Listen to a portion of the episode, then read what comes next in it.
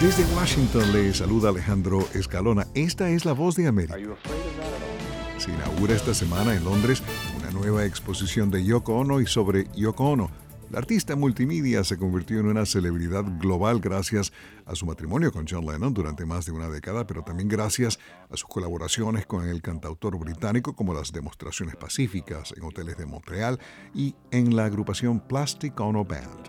La exposición en la Galería Tate de Arte Moderno incluye parte de ese periodo con Lennon hasta su asesinato el 8 de diciembre de 1980, pero también décadas de obras y trabajos del artista nacida en 1933 y que esta semana cumple 91 años.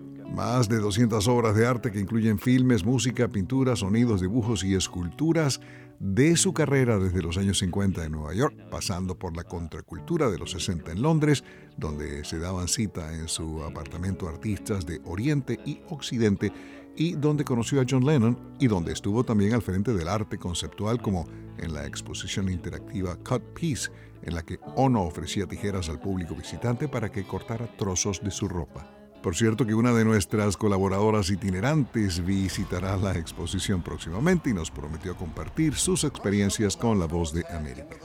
Después de haber vivido 40 años aquí en Estados Unidos, el actor, director y experto en artes marciales Dolph Lundgren adquirió la nacionalidad estadounidense por naturalización. El sueco Hans Dolph Lundgren, de 1,96 m, agradeció las oportunidades y lo que calificó de la vida formidable que le ha ofrecido Estados Unidos. En Rocky IV hizo el papel del boxeador soviético Iván Drago y en la vida real fue novio de la actriz Grace Jones, con quien vivía en Nueva York.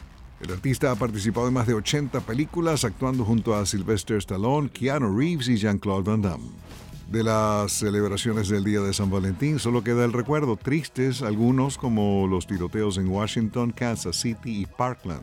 En las redes leímos que algunos celebraron San Valentín como, citamos, persona con capacidades románticas diferentes, que es la forma progresiva e inclusiva y no discriminatoria de llamar a las personas que no tienen pareja. Hasta fin de mes estará en Miami la Bienal Erótica, de la cual hablaremos la próxima semana con una invitada que conoce el tema a profundidad. Voz de América, Radio Entretenimiento. Estas son las noticias del espectáculo.